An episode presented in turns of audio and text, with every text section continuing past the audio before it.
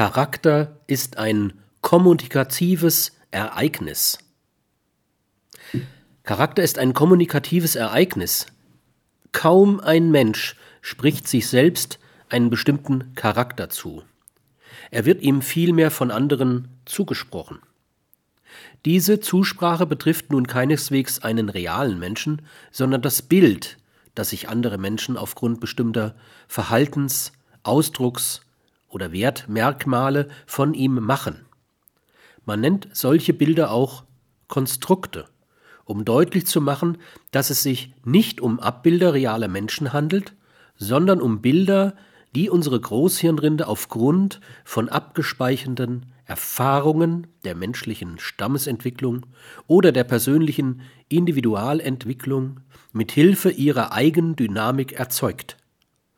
Ein Mensch hat also nicht einen guten oder schwierigen Charakter, sondern nur das Konstrukt, das er durch sein Verhalten in unserem Erkennen erzeugt.